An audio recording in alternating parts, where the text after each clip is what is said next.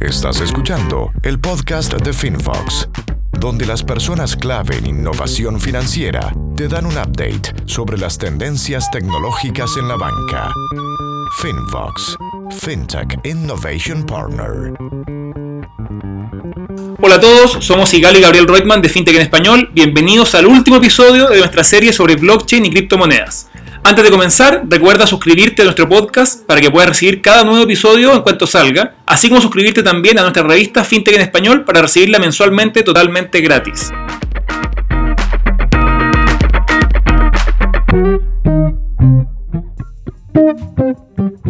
Nuestro invitado de hoy es Juan Luis Hernández Conde, abogado especializado en leyes de la tecnología y socio fundador de la firma de abogados Novus Concilium, quien nos aclarará todas nuestras dudas sobre contratos inteligentes. Hola Juan Luis, ¿cómo estás? Hola, ¿qué tal? Muy bien. Muchas gracias por, por recibirme aquí en el podcast. Muchas gracias a ti por, acompañarnos y por habernos contactado a través de nuestras redes sociales para, llegar a este momento y, poder compartir tu, experiencia y tu expertise con el tema tan interesante que vamos a tocar ahora y que además guarda relación con la secuencia eh, asociada a Bitcoin, blockchain, contratos inteligentes que hemos estado siguiendo en estos últimos capítulos. Buenísimo. Excelente. Eh, Juan Luis, antes de empezar con, a, profundizar en el tema, me gustaría saber si nos podrías dar una definición breve y, simple respecto de qué es un contrato inteligente. Claro que sí, con mucho gusto. Mira, la verdad es que em, hay muchas definiciones eh, acerca de lo, que, de lo que es un contrato inteligente, pero pero la mayoría de las personas llegan al consenso de decir que son contratos que se ejecutan por sí mismos con la ayuda de software. Entonces son estos acuerdos de voluntades que se hacen en, en este caso, en, ciertas plataformas que corren con tecnología de blockchain, eh, que tienen la característica especial de que pueden ser cumplidos automáticamente gracias a eh, eh, el código que tienen y las reglas que tienen codificadas dentro de la plataforma y dentro, de, dentro del software a través que los, que, que, los corre. Impecable. Y y el beneficio directo de que el contrato se ejecute en forma automática, ¿cuál sería? Pues mira, mucha gente dice que eh, generalmente es reduce los costos en materia de, de, ejecución de los contratos, ¿no?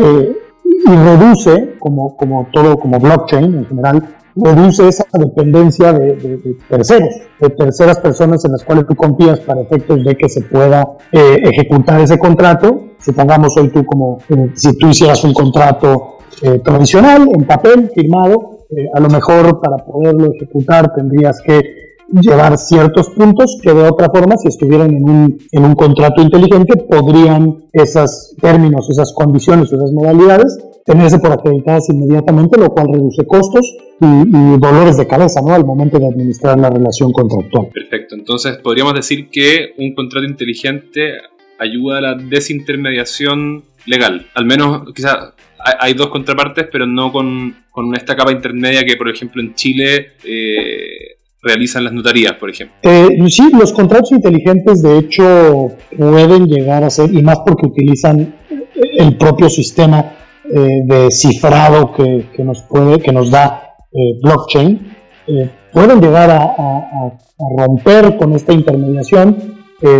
los notarios son un punto muy importante, creo que en toda Latinoamérica sucede lo mismo. en el que pues a lo mejor ya no vamos a necesitar al notario para que, para que dé fe que algo sucedió efectivamente, sin embargo, esto no quiere decir que en un contrato inteligente no se necesiten terceras partes. Hay, hay, hay ciertos, hay, partes llamadas oráculos, se les llama oráculos, que son estos terceros que van eh, incluyendo datos o van incluyendo información que sucede fuera de la propia, del propio software, del, propio código, eh, y que a lo mejor los notarios pudieran estar modificando su actuación en vez de ser las personas que ponen el sello y que verifican que el contrato efectivamente se dio, eh, pueden llegar a convertirse en oráculos que, son más bien certificadores de hechos que hacen que el contrato funcione. Yo lo vería más bien como una gran ayuda que puede ser eh, para los abogados o, incluso para cualquier persona que quiere eh, eh, entrar a celebrar transacciones a través de estos contratos, es que la administración se vuelve mucho más sencilla. Es decir,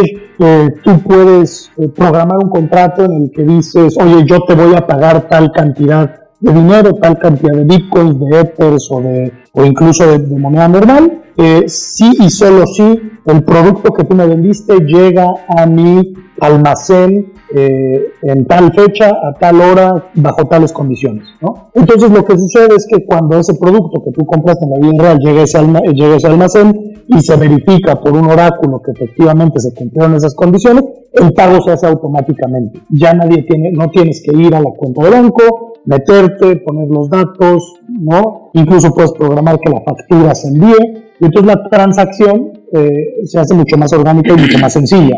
Y esa yo creo que es la ventaja eh, más importante que tienen eh, los contratos inteligentes hoy en día. Impecable. Y una, última pregunta. Hoy día, en términos jurídicos, en, México o en otros países donde tú tienes experiencia, ¿cuál es el, soporte legal que tienen estos contratos? ¿O la validez? ¿Y cómo, cómo se, se, sustentan? Claro. Eh, mira, fíjate que los contratos inteligentes no dejan de ser contratos, ¿me explico? O sea, si nos vamos nosotros a la definición eh, de contrato, finalmente es un acuerdo de voluntades entre dos o más personas para crear consecuencias jurídicas, ¿no? Eh, cuando tú me vendes una casa y yo te la pago, estamos acordando, ¿no? Ambas manifestamos el consentimiento de que tú quieres transmitirme la propiedad de esa, de esa casa y que yo quiero pagarte a, ti el precio. ¿no? Entonces eso hace que existan las consecuencias jurídicas de la transmisión de la propiedad.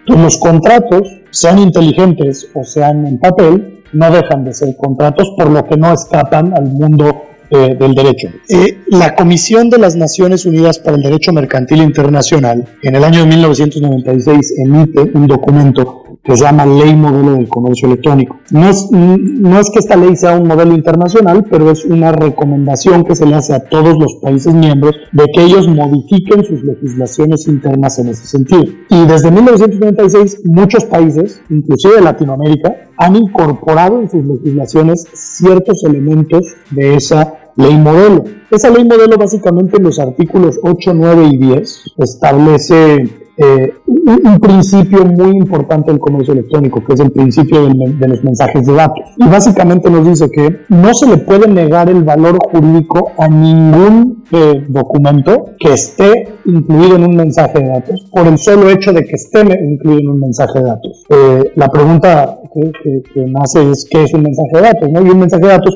es un documento electrónico, vaya, para acabar pronto. Entonces, esta propia ley modelo, obviamente este principio se ve reflejado en diversas eh, reglas, pero de manera general nos dice que si un documento está en una versión electrónica, no se le pueden negar las consecuencias o el valor jurídico solo por el hecho de que está en una versión electrónica. A lo mejor tú le podrás negar el valor jurídico porque no cumple con los requisitos. Pensemos en el ejemplo de una factura. En Latinoamérica se está, hoy en día la facturación electrónica es algo muy, muy popular, ¿no? Es algo que se ha desarrollado, en Chile está muy, muy desarrollado, en México también. Eh, y lo que sucede es que las facturas electrónicas que están hechas, en, al menos en México, en archivos que son, tienen un formato .xml, tienen un pleno valor jurídico a pesar de que sean electrónicas. Tú le podrás restar el valor si no cumple con los requisitos que te pide la autoridad tributaria o la ley, pero, pero es otro tema, ¿no? No, no, no puedes decir, oye, no acepto este documento nada más porque está en versión electrónica.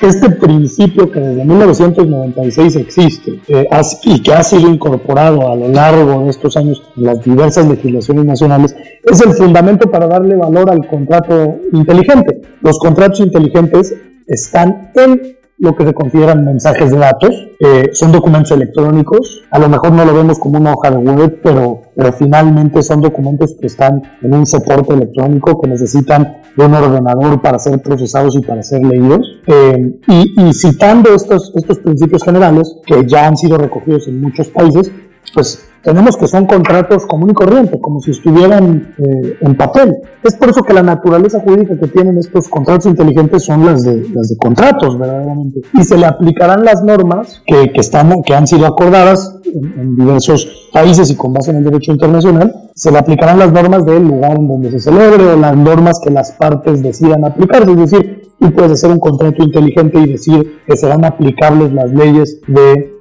Santiago, Chile, y entonces ese contrato inteligente estará sujeto a las leyes de Santiago en Chile, como pudiera ser un, contrato en papel que firmemos tú y yo. Entonces, la naturaleza jurídica, yo diría, de un contrato inteligente es la de un contrato. Y no escapa al mundo del derecho ni escapa a las legislaciones de cada uno de los países eh, cuando se celebra. Perfecto. Y esto es muy importante lo que estás mencionando, porque a diferencia de muchas tecnologías nuevas, entiendo entonces que un contrato inteligente o, mejor dicho, una empresa para hacer uso de un contrato inteligente no debe esperar a que salga ninguna nueva legislación para hacerlo valer. O sea, ya se está en condiciones jurídicas para implementar contratos inteligentes en toda Latinoamérica y en el mundo, digamos. Eh, es correcto, dependiendo de, de, la legislación de cada país, a mí me parece que los países, la gran mayoría de los países industrializados y la gran mayoría también de los países que están en vías de desarrollo, han incorporado en sus legislaciones el reconocimiento de documentos electrónicos. Entonces, no se le debería negar valor jurídico, definitivamente, es plenamente válido, no necesitas otra ley que valide siempre y cuando en tu legislación nacional se reconozca la validez jurídica de un mensaje de datos, que creo que es en casi todos. Eh, en mi experiencia, creo que el problema de, de, usar contratos electrónicos no es tanto que no se pueda, que no estén regulados, porque efectivamente sí existe una legislación aunque no tengamos la ley de contratos electrónicos, sí existe toda una legislación que le da validez y que le da sustento. El problema que a veces existe es que las autoridades judiciales a veces no están tan, tan, tan capacitados como para recibir leer e interpretar esos contratos inteligentes, ¿no? Eh, necesita cierto conocimiento técnico, cierto conocimiento de código, cierto conocimiento de, lenguajes de programación, a lo mejor para poder hacer un contrato electrónico, para poder interpretarlo. Eh, creo que ese es uno de los, de los, digamos, de los retos más grandes que existen para que se normalice el uso de contratos electrónicos, pero, pero de que son legalmente existentes o que están permitidos por la ley, eh, definitivamente ahí no encuentro ninguna, eh, ningún, pues, ninguna disposición en contrario. Genial. Juan Luis, una consulta. Yo veo eh, la ejecución de un contrato inteligente muy clara cuando estamos hablando, por ejemplo, de derivados financieros, en que las condiciones de ejecución de este contrato dependen de datos que son electrónicos finalmente. La, una fecha, un precio de un, activo subyacente que transa en bolsa, etc. Pero, ¿cómo aseguramos que un software ejecute un contrato que depende de eh, activos reales o de la entrega de una mercancía? Tú antes hablabas de un oráculo, pero en, en, en la práctica, hoy en día, ¿cómo podríamos hacerlo? En el mismo ejemplo, perdón, que diste del almacén. O sea, llega el cargamento con Coca-Cola y alguien firma esa, esa recepción? ¿Cómo, ¿Cómo pasa al mundo digital? Perfecto, me parece una pregunta muy, muy pertinente. Tenemos que entender una cosa, que en general hay dos tipos de, contratos inteligentes. Aquellos que se pueden ejecutar por sí mismos, como el ejemplo que pones de una operación de derivados, ¿no? ya sabemos el propio código se puede conectar con la información que saca de las bolsas de valores y de ahí pues automáticamente eh, sucede y el propio contrato se, se cumple. Existen situaciones como, las que, como la que pones en el ejemplo en la que necesitas de un input o de, o de información que esté proporcionada por un tercero. En el caso del almacén, necesitas la información de la persona que lo recibió diciendo, oye, pues yo certifico que efectivamente se cumplieron estas condiciones que habíamos pactado y por lo tanto ejecutes el pago, ¿no? Eh, en ese caso es donde entran y son muy importantes los, los oráculos. Los, oráculos. los oráculos son importantísimos para esto. Finalmente lo que hace un oráculo o lo que es un, un oráculo es un tercero un tercero en el cual las partes, en el cual el propio contrato inteligente confía, y este tercero es el que pone o alimenta de datos externos que necesita el contrato electrónico, el contrato inteligente para funcionar. Entonces estos oráculos, hay muchos tipos de oráculos, hay, hay, puede haber oráculos, puede haber softwares que son oráculos, puede haber oráculos están basados en hardware, que incluso puede haber empresas que se certifiquen como, que puedan funcionar como, como, oráculos. De hecho existe una, o puede existir, o se puede crear un mercado para estos entes certificadores. Eh, mencionaban los notarios es un gran ejemplo de, la función notarial podría convertirse en una función de un oráculo, ¿no? eh, este tercero que, que, da fe de la existencia de estos datos, y son precisamente estos oráculos los que alimentan al contrato inteligente con los datos necesarios para que se cumpla. ¿no?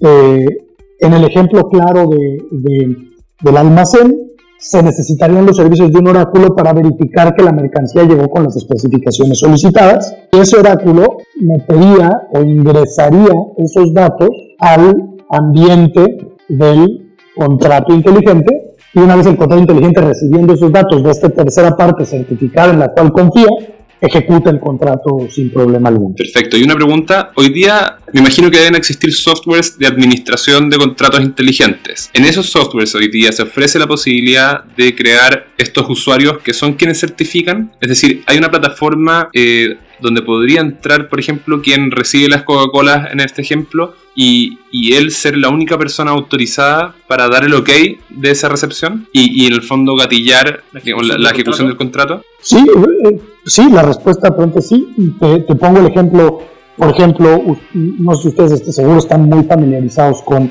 con, el proyecto Ethereum, eh, que es nace como si fuera una criptomoneda, mucho en la prensa lo están equiparando como la competencia del Bitcoin. Eh, y, Ethereum lo que es es un proyecto, es, un, un, ambiente de desarrollo que te permite a ti desarrollar contratos inteligentes. ¿Cómo es el desarrollo de un contrato inteligente en Ethereum? Es, es muy sencillo. Tú, tú puedes decir, oye, yo te voy a pagar tantos Ethers, que es la moneda que se usa en Ethereum, siempre y cuando se cumplan estas condiciones o estas modalidades, ¿no? Y se usa un lenguaje de programación específico para Ether para poder eh, codificar todos estos supuestos. Dentro de ese ambiente de desarrollo, eh, dentro de Ethereum, tú puedes eh, utilizar terceras partes como oráculos y los puedes integrar. Pueden ser uno, pueden ser varios.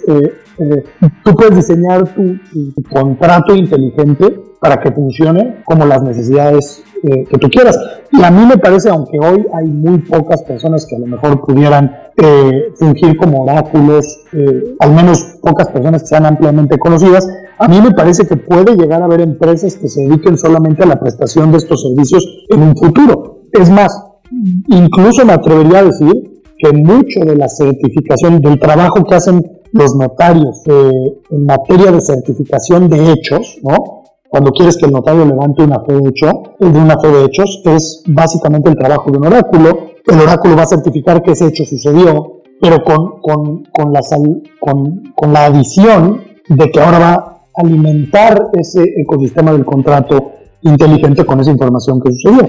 Y dependiendo de, de, de, tú cómo vayas a programar tu contrato inteligente, podrás incluir distintos oráculos o un solo oráculo dentro de ese mismo ambiente de desarrollo. Y la tendencia es, o la tendencia, lo que se ha visto, se han ido creando más eh, criptodivisas o más, o más ambientes o más proyectos como Ethereum, eh, Ripple es, también uno muy famoso y dentro del propio Ethereum, Ethereum permite que crees como, como subambientes. Eh, se han ido creando nuevos que permiten eh, crear contratos inteligentes que cada vez van siendo mucho más sofisticados. Excelente.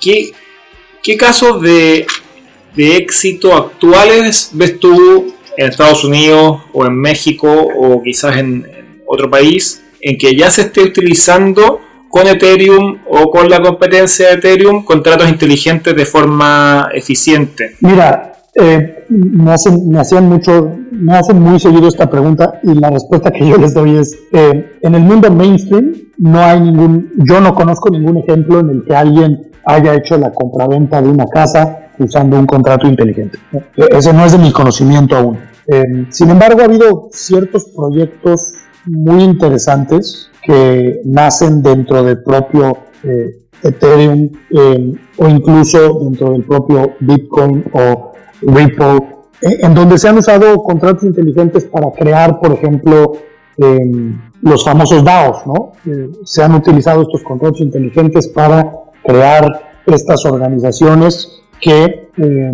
están empezando a contratar proyectos específicos y fondean estos proyectos específicos y personas que, están logrando vender estos proyectos a estos DAOs. Eh, a lo mejor un poco están en etapa, yo diría, un poco experimental. Eh, a lo mejor las personas que te vas a encontrar haciendo ese tipo de contratos o ese tipo de transacciones son lo que se denominan early adopters, pero pero me parece que han tenido algunos, ha habido éxitos muy grandes, ha habido otros fracasos eh, que han relacionado este tipo de transacciones con, con fraudes, eh, pero me parece que, el tema de contratos inteligentes está, apenas está desarrollando, ¿no? y, a lo mejor faltarán unos años para que lo podamos ver en transacciones tan comunes como la compra de una casa o, la compra de, un, de, bienes o el pago de servicios eh, de una manera mucho más cotidiana. Claro. Una pregunta respecto del más a nivel práctico. Hubo un, momento en la historia en que para hacer una presentación tipo PowerPoint realmente había que ser diseñador y en algún minuto eso, eh, mediante herramientas de autogestión, cambió. ¿Cierto? Lo mismo está ocurriendo hoy día con la programación. Hoy en día no es necesario ser eh, programador o ser informático para crear sitios web o incluso aplicaciones móviles. También está ocurriendo a nivel de, en, términos legales. Hoy en día hay un montón de, plataformas para eh, rellenar algunos campos y con eso generar un instrumento legal. Hoy día, ¿cuáles son los skills que se necesitan para crear un, un contrato inteligente?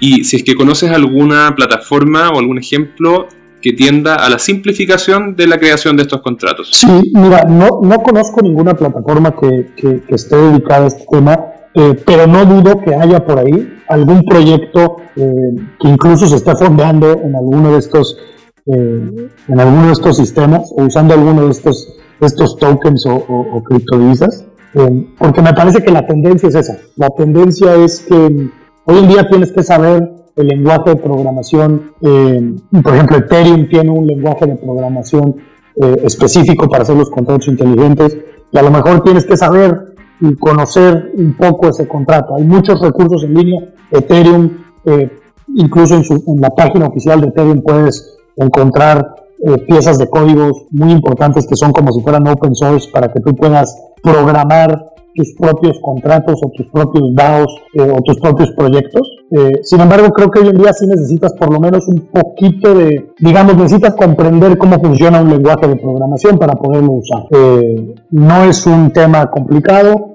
Hay muchísimos recursos en las propias páginas de Internet de estos proyectos en el que pues a lo mejor si te dedicas a estudiar un poco, eh, lo puedes hacer y lo puedes crear de una manera sencilla. Me parece que conforme pase el tiempo va a haber empresas o va a haber personas que empiecen a generar productos como los que tú comentas, eh, en donde ya no necesites todo el, conocimiento a lo mejor del, lenguaje que se utiliza dependiendo del contrato que estés que quieras hacer o la plataforma que quieras utilizar. Me parece que la tendencia es democratizar este asunto y no me sorprendería ver algún proyecto que ya lo esté haciendo o que lo esté haciendo ahorita o que lo empiece a hacer en el futuro, en el futuro cercano. Perfecto. ¿Y qué instrumentos legales o estructuras preestablecidas crees tú que, que, debieran eliminarse en el, mediano plazo debido a la masificación de los contratos inteligentes? Yo creo que muchas de las profesiones que están en riesgo de desaparecer son las profesiones de los fedatarios públicos, ¿no? O sea, notarios, corredores, eh, creo que muchos abogados tienen que modernizarse, tienen que aprender a, ver cómo eh, funcionan, o sea, tienen que aprender un poco de código, tienen que aprender un poco de software. La, profesión de los abogados está en riesgo porque, porque muchas personas es muy probable que quieran salir con, con mecanismos eh, asequibles a todo el mundo y, y, que se empiece a prescindir de los servicios de los abogados porque los abogados no saben crear un contrato inteligente y la gente ya los quiere usar. ¿No? Creo que eh, eh, eso es, es bien importante en, la industria legal, al menos desde mi punto de vista, que los abogados se modernicen eh, muchísimo. pero de, ahí en fuera a mí me parece que, en la etapa en la que estamos de, de, contratos inteligentes es una etapa meramente experimental por ahora y en la medida en la que vaya avanzando empezaremos a ver, pues como toda tecnología, ¿no? Un, un, un cambio en las profesiones que que revuelven a través de, de, esta nueva figura o de esta nueva tecnología. Eh, no sé si eso más o menos contestaba la pregunta o si me fui por otro lado. No, perfectamente. Tengo una, una duda más. entiendo que tú, tú trabajas en Nodes Concilium. Ahí ustedes asesoran a, clientes, principalmente tu área de expertise son las leyes tecnológicas, ¿no? En ese contexto, en qué casos hoy tú le recomendarías a un cliente tuyo eh, utilizar un contrato inteligente en vez de un instrumento tradicional? Fíjate que yo creo que hoy por hoy no recomendaría usar un contrato 100% inteligente. Me parece que hay unas propuestas bien interesantes de contratos híbridos en donde se hacen ciertas partes del contrato eh, tradicionalmente en papel, ¿no? se escribe en Word, se, firma, pero se le da la responsabilidad a un, a una, alguna plataforma de poder gestionar el cumplimiento. ¿no? Entonces es esta, esta, situación híbrida eh, entre, entre un poquito de contratos tradicionales y la ejecución de ese contrato, hacerla a través de eh, software que lo haga automáticamente. ¿no? Como un complemento al, instrumento tradicional. Es correcto. En, en, ese, en esa idea del complemento al instrumento tradicional, creo que vamos a empezar a ver muchísimos más contratos y en ese, en ese tenor se lo recomendaría a muchos de mis clientes y se los recomendamos a muchos de nuestros clientes que están, que tienen una relación muy natural con la tecnología, ¿no? A lo mejor si tengo clientes que son un poco más tradicionales, eh, que batallan un poquito, que no tienen un área de sistemas, a lo mejor, o a una persona eh, que, que, que, esté relacionado con sistemas o tecnología, creo que batallarían un poco para poderlo hacer y la adopción de este tipo de esquemas perjudicaría más de lo que, de lo que podría beneficiar. Eh, hay un punto también muy importante que creo que es qué tanto interactúas con empresas que tienen la capacidad de responder a través de, ¿no? Con un control inteligente. A lo mejor hay empresas, yo me he topado con empresas en México, estoy seguro que en Latinoamérica debe haber muchas empresas. Hay empresas que son tecnológicamente muy avanzadas, pero hay empresas que no son tan avanzadas, ¿no? Que a veces les, les cuesta gestionar bases de datos. Me encontré empresas que todavía tienen bases de datos literal en papel, ¿no? en, cuadernos. Eh, a ellos creo que les, se les complicaría un poco, no se los recomendaría. Sin embargo, tenemos, tenemos varios clientes que se han aventurado a hacer eh, ciertas cosas con contratos inteligentes. Tenemos un cliente que eh, está buscando la forma de... está buscando la forma de incorporar contratos inteligentes en el ámbito de los servicios de logística internacional. Por ejemplo, es un proyecto muy, muy ambicioso que estamos asesorando ahorita. Básicamente lo que quieren hacer es armonizar de alguna manera todos los fletes que, son, que se hacen internacionalmente para poder cumplir a través de contratos inteligentes. Ellos están creando una moneda que, em, que va a servir como ficha de cambio para estas transacciones. Generalmente el perfil que ellos tienen son personas muy early adopters, les gusta mucho la tecnología, casi todo lo hacen a través de software, incluso sus operaciones más tradicionales crean un software para hacerlas. Entonces, eh, se los recomendaría a usar a empresas que, que, están muy empapados en, temas de tecnología, empresas que, que, tienen algún departamento tecnológico, que tienen a, un, a una persona encargada de la tecnología, generalmente son startups innovadoras, que les gusta aprender esto y creo que es un parteaguas para saber si, si realmente se puede recomendar eh, a alguien usar este tipo de contratos. Lo que sí creo es que conforme vaya pasando el tiempo va a ser más sencillo, se va a democratizar mucho más eh, este tema. Perfecto. ¿Hay, ¿Hay casos, hay ejemplos que se te ocurran eh, en que un contrato inteligente disminuye el riesgo de fraude? Definitivamente creo que todo, creo que el contrato inteligente per se está diseñado para reducir el fraude. O sea, em, desde el momento en el que funcionan en blockchain y que, y que se benefician de todas las, las cualidades que tiene blockchain para prevenir fraude, eh, es decir, todo lo que es eh, las bitácoras descentralizadas em, gestionadas por diversos nodos, creo que llegan a ser un gran sustituto para operaciones fraudulentas. Es muy difícil eh, hacer un fraude en, en, una operación a través de blockchain porque tienes que básicamente modificar todos los bitácoras que tienen todos los nodos de la red, ¿no? Y si no cuadra un dato con todas las bitácoras, la transacción simplemente se, se, cataloga como fraudulenta. Eso, eso perdón, sería en el, en el, caso de tratar de desconocer el contrato, pero ¿qué pasaría, por ejemplo, en, en un contrato inteligente donde parte del input es manual eh, y en el fondo el fraude ocurre con, con ese, digamos, directamente con el, el oráculo? Sí, bueno, creo que ahí los oráculos creo que es uno de los grandes, eh, es uno de los grandes retos que existen en los contratos inteligentes, es cómo voy a, cómo voy a saber que estoy depositando mi confianza en esta persona, en una persona que efectivamente puedo confiar. Entonces yo creo que ahí uno de los grandes retos que, tienen los contratos inteligentes es en la construcción de oráculos fidedignos. Eh, yo veo eh, que puede haber un gran mercado para empresas que se dediquen a hacer oráculos. Eh, ya ha habido empresas certificadoras en materia de comercio electrónico, por ejemplo, en firmas electrónicas, está VeriSign. en México, por ejemplo, un ejemplo muy importante es nuestra, nuestra, en México nuestra autoridad tributaria, es el Servicio de Administración Tributaria, le decimos SAT, es el ente certificador de firmas electrónicas. Entonces, por ejemplo, tú vas con el SAT, sacas tu firma electrónica y puedes usar tu firma electrónica con cualquier dependencia de gobierno en México. Tú puedes ir con la Secretaría de Economía y, vas a la Secretaría de Economía para tramitar el permiso para constituir una sociedad anónima, por ejemplo. Eh, puedes utilizar la firma electrónica que sacaste con el Servicio de Administración Tributaria. Entonces, este esquema en México, lo que hemos dicho es, oye, para firmas electrónicas, eh, la regulación en México es el SAT puede hacerlas y además los privados pueden hacerlas siempre y cuando cumplan con esta ley. Y hay una ley, eh, el Código de Comercio establece ciertos requisitos si tú como privado te quieres dar de alta como ente certificador. Entonces a mí me parece que una de las formas en las que los gobiernos de cada uno de los países pueden atacar eh, el fraude, que finalmente el, gobierno quiere proteger al, al, público en general de actividades fraudulentas, es a través de, leyes o de requisitos para ser certificado como un oráculo y que de alguna manera tenga cierta responsabilidad de las, eh, operaciones que tú, que tú certificas. ¿no? Finalmente, un poco siguiendo el, esquema de los notarios, los notarios, eh, eh, al menos en el mundo del derecho latinoamericano, el mundo latino, el notario generalmente tiene que pasar por un proceso muy duro de certificación para efectos de poder recibir esa patente que lo, que lo autoriza como notario y tiene una regulación muy específica en materia de ética, de responsabilidad, ¿no? Eh, creo que podemos replicar estos esquemas y aplicarlos a oráculos para poder prevenir fraudes. Eso, eso me parecería, eh, me parece que, que puede ayudar a enfrentar los retos que tienen los contratos electrónicos en materia de fraude. Perfecto.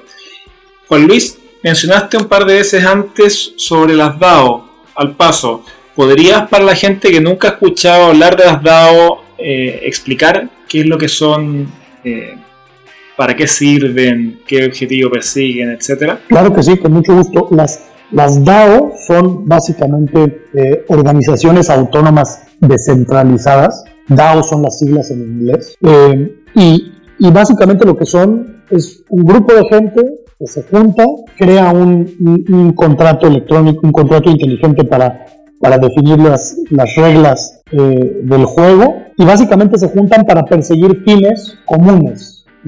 Eh, esencialmente es, es, una definición muy parecida a la de una persona moral, a la de una sociedad. En Chile a lo mejor una sociedad por acciones. Eh, entonces las, son, son organizaciones de, de, personas que se dedican a un fin común, que, que unen esfuerzos unen recursos para la consecución de ciertos fines eh, pues, sociales. En el tenor, o si lo vemos como esta idea muy abstracta, eh, podemos hablar que son, es algo muy parecido a una sociedad o a una corporación que funciona a través de contratos electrónicos eh, y que generalmente están basadas en, blockchain. Perfecto. ¿Y cuál sería el, el, el beneficio, la ventaja de utilizar este vehículo versus las eh, sociedades tradicionales que conocemos?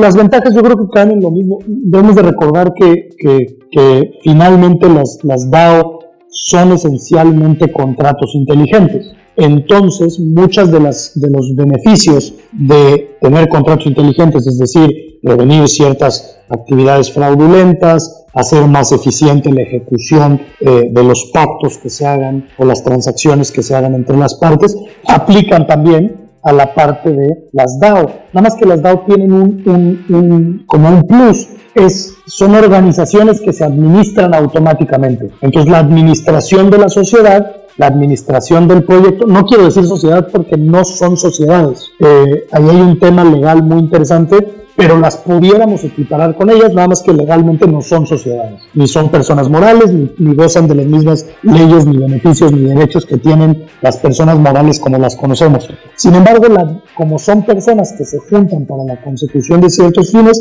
pueden tener algunos elementos esenciales que se comparten con eh, las sociedades mercantiles o las sociedades civiles. En ese tenor, la administración de estas organizaciones descentralizadas y autónomas se vuelve mucho más sencilla porque no hay intervención humana. Es decir, tú pones las reglas y la DAO pues las va ejecutando de una manera mucho más eficiente, mucho más rápida y sin intervención humana. ¿Podría una DAO captar dinero, por ejemplo? Estoy poniendo en el caso que yo genero una, una DAO con otra persona para prestar un servicio o vender un producto, ¿podríamos captar dinero del público?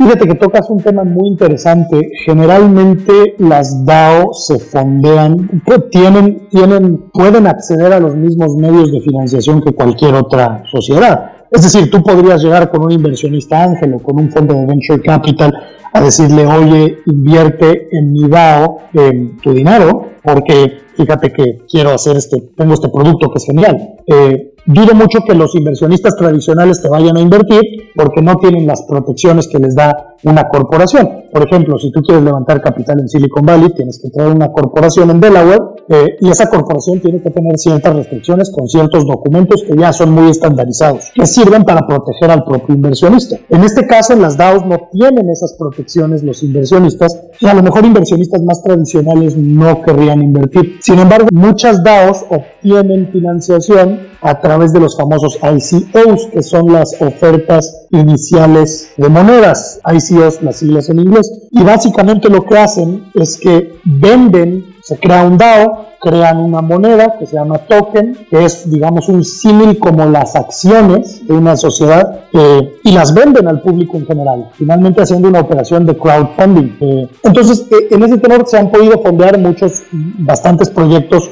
se han fondeado de esa manera. Ethereum se fondeó así, Ripple se fondea así, dentro de Ethereum hay algunos proyectos que se están fondeando así. Eh, entonces sí pueden de alguna manera captar dinero fiat, o sea, moneda de curso legal, eh, dólares o pesos o euros, sí los podrían captar. Eh, ah, y, cuando hablo de, captación, lo único que tendrían prohibido es, por ejemplo, abrir cuentas bancarias. Generalmente las leyes en materia de instituciones eh, financieras en materia de instituciones de crédito te, prohíben captar dinero del público en general para abrir cuentas corrientes, pero por si por captación de dinero nos referimos a recibir inversión o a levantar, entre comillas, capital, eh, pues sí, nada les impide que, que, lo puedan recibir. Perfecto, pero entiendo entonces que eh, una DAO no sería un vehículo adecuado para ofrecer servicios o productos al público porque eh, este público no tendría cómo pagarnos a nuestra cuenta corriente salvo que nos pague con eh, criptomonedas. Muchas DAOs sí pagan,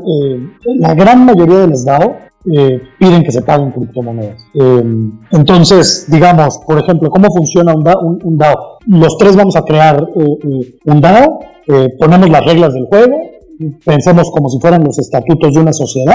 Eh, decimos, oye, fíjate que vamos a, nosotros vamos a contratar este tipo de proyectos eh, y vamos a funcionar así, cada uno tiene un voto, vamos a votar si queremos fundar el proyecto o no. Eh, y entonces llega gente, supongamos que queremos contratar a un abogado porque nos va a representar en un juicio, porque nos cayó una multa de alguna autoridad. Entonces, pues, el DAO lo que hace es, todas las personas pueden proponer sus proyectos, el DAO nosotros lo revisamos, nosotros votamos si nos gusta el proyecto, digamos que tenemos cuatro o cinco despachos de abogados que, que nos van a representar, votamos entre todos y el que gana se aprueba el contrato generalmente se le paga en criptomonedas y, se prestan, y, nos prestan servicios en la vida real. Lo mismo podría pasar para que el DAO gane dinero y venda servicios. A lo mejor llega una persona que me dice, ¿sabes qué? Yo tengo un despacho de arquitectos, me gustaría que tú me dieras eh, ciertos eh, cierto dinero para yo poder salir y, prestar mis servicios. Y entonces el DAO se preguntará, oye, nos queremos dedicar a ser arquitectos, eh, sí, no, nos gusta el proyecto, votamos. Y si la mayoría decide que sí, pues entonces tenemos esa, participación eh, con estos colaboradores que tenemos. Esos colaboradores pueden ganar dinero en efectivo, ganar dinero en dólares, ganar dinero en euros, y posteriormente nosotros podemos decirle, ¿sabes qué? De cualquier venta que tú tengas, tú me vas a pagar a mí y me puedes pagar en efectivo eh, si abrimos una cuenta de banco, pero generalmente te piden que les pagues en criptomonedas, ¿no? Eh, pero las posibilidades al, final de cuentas son, eh, están ahí.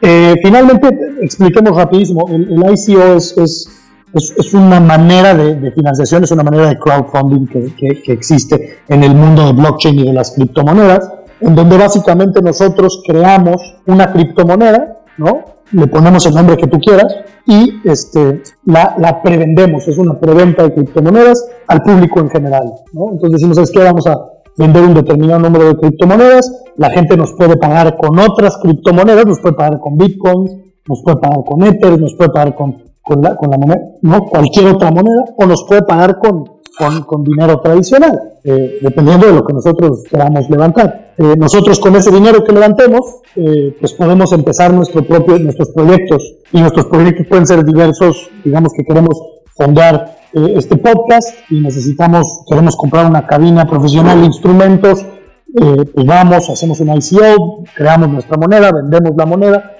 eh, y después utilizamos ese dinero para comprar los instrumentos para poder producir eh, nuestro podcast. ¿no? Eh, ¿Qué ventaja tienen los inversionistas? Los inversionistas se llevaron esa moneda con la esperanza de que esa moneda en el mercado de las criptomonedas suba de precio y que después ellos la puedan vender. ¿no? Finalmente es lo que pasa muchísimo con el tema de acciones. finalmente eso es el venture capital. Venture capital compra acciones baratas con la esperanza de que la startup crezca y pueda vender las acciones a un precio superior. Entonces pasa un poco lo mismo, entras a jugar en el mercado de las criptomonedas y finalmente tú como inversionista le estás tirando a que suba de precio, la vendas y puedas tener un retorno de inversión. Eh, este tipo de operaciones está ahorita bajo la lupa en diversos eh, lugares, en diversos países, se está intentando regular y básicamente la, diferencia que hacen radica en, responder la pregunta ¿qué es la moneda? ¿Qué es la criptomoneda? ¿Qué es el token? Hay corrientes que dicen que el token es un activo digital como si fuera un software. Hay corrientes que dicen que esa moneda es un título valor, es más parecido a una acción, ¿no? que representa el valor y la participación en un proyecto. Eh, dependiendo de cómo se clasifique cada uno de los gobiernos y países eh, lo clasificará, yo siento, de una manera en la que más le haga sentido.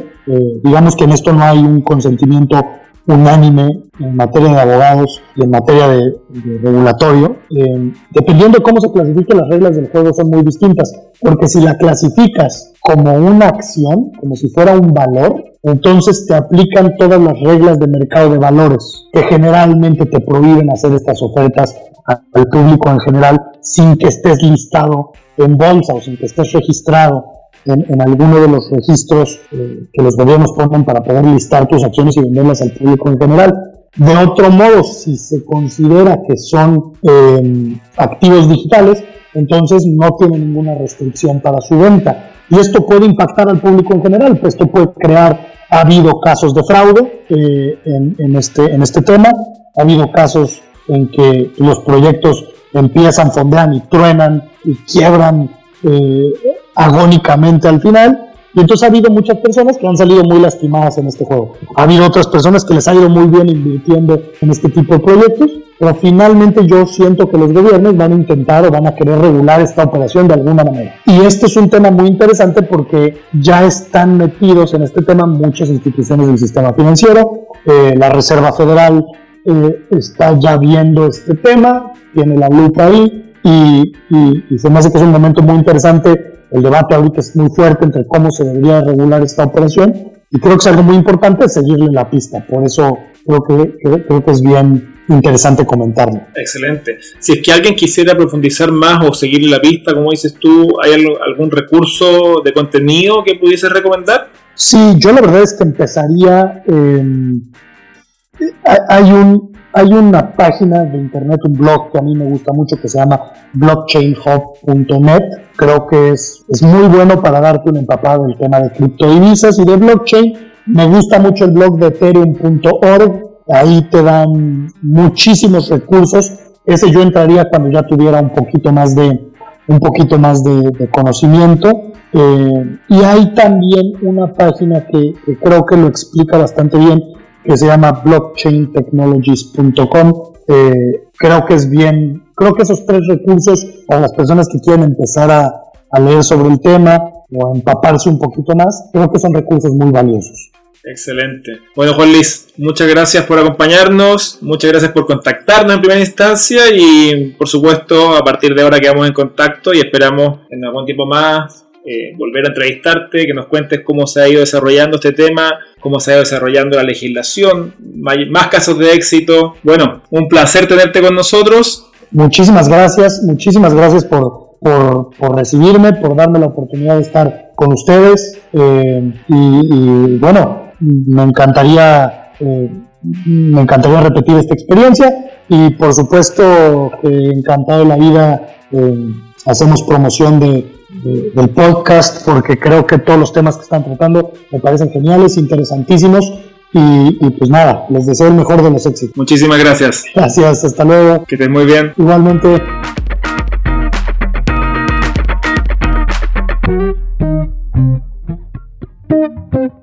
Gracias a todos los que nos han compartido sus temas de interés y sugerido invitados. Recuerda que al igual que Juan Luis, tú también puedes participar de nuestro podcast enviándonos un correo a mariapaula.fintechenespañol.com.